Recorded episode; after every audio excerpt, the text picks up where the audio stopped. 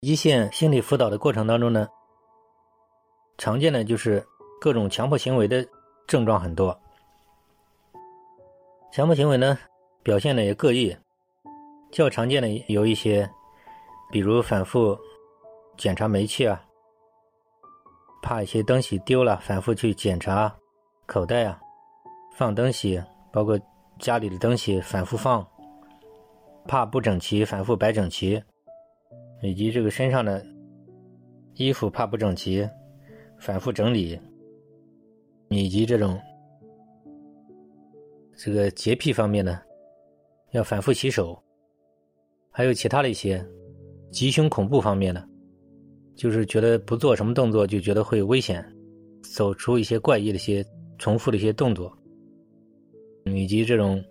他怕什么不吉利，怕什么数字，怕什么东西，要采取一些反复的一些行为来消除。强迫行为是千奇百怪，症状表现就是。嗯，看起来很奇怪，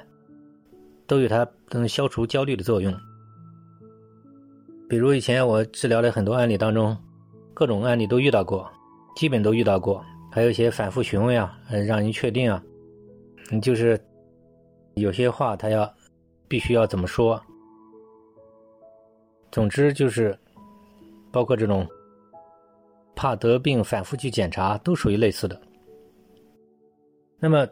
各种顽固的强迫行为呢，五花八门，但是他们的机理是相通的。它机理都是要破解焦虑、化解焦虑。强迫行为背后躲藏的是焦虑。那么焦虑背后是什么呢？那可能来源于他一些错误的理念，可能来源于他现实当中的压抑，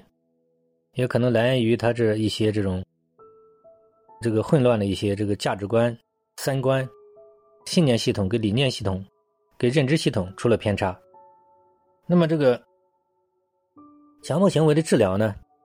就是要破解它背后的这些卡点，要具体问题具体分析，到底是什么原因导致了他的强迫行为，要经过专业的心理分析找出来，然后从源头上给他破解，从根源上给他破解，这样他强迫行为也就消失了。那么强迫行为的这个治疗的要点呢？就是要点和难点就在于它的惯性，就是这个惯性很强大。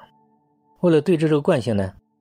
我发明的这一套这个反制法，是我十几年来在各种案例上反复总结出来的，实践证明效果非常快。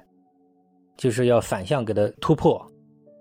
就是让他强迫行为背后隐藏的也是一种恐惧，就是他恐惧的东西，他一直想逃离的东西，一直想摆脱的东西。这样越搞越糟，给他反向突破，深入到他恐惧的中心，然后彻底把它破解掉，反向轰炸。这样一般都经过我这样电话指导他们，按照我的这种综合训练方案反复破解，绝大部分效果都很快，强迫行为很快就恢复到正常。所以这已经是被实践反复证明的。所以再顽固的强迫行为，嗯，因为我这边有很多几十年的，甚至嗯每次。检查都检查到五六个小时的，甚至七八个小时的，就经过这种反向脱敏训练法，